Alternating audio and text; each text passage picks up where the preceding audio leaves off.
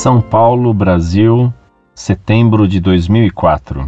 Gostaria de parabenizar o professor Orlando pelo show que deu em um dos maiores defensores da arruaça e desordem social, o senhor Hélio Bicudo. Sou estudante de direito, mas não fecho os olhos para as barbaridades que a nossa lei branda permite aos criminosos fazerem. Isso devido a um Código Penal de 1940 e de uma Constituição feita na emoção, a de 1988. Comecei a ler no site como foi o debate e desde o começo vi por que o professor Hélio Bicudo defende os marginais, porque ele não tem argumentos suficientes para um debate cultural, ideológico e até político referente à pena de morte. Então, ele se aproxima desses marginais que não têm instrução nenhuma e passa a mão na cabeça deles. Sabendo que tem quem os defenda, cometem crimes bárbaros, atrocidades,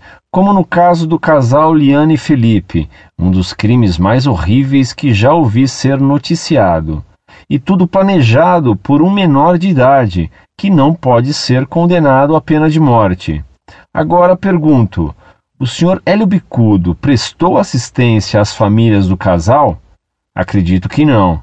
Afinal, os pais deles pagam impostos, são honestos, não merecem atenção dos nossos políticos. É sempre assim. Abraços ao professor Orlando. Compartilho das ideias do senhor nesse caso. Fiquem na paz de Deus.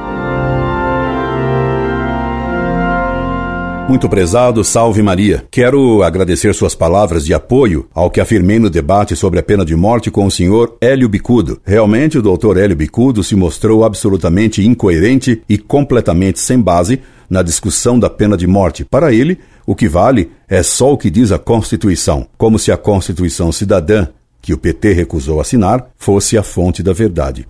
Ele chegou ao cúmulo de dizer que o Apocalipse não é palavra de Cristo, e sim apenas de São João. Concordo inteiramente com você que esse político que a mídia ventila só se preocupa em proteger criminosos e que se manifesta contra qualquer punição. Ai de nós se um dia tiverem o poder total nas mãos, como Robespierre, bicudo nos passaria pela guilhotina. Desejo-lhe um ano novo cheio de graças. Incorde Jesus Semper, Orlando Fedeli.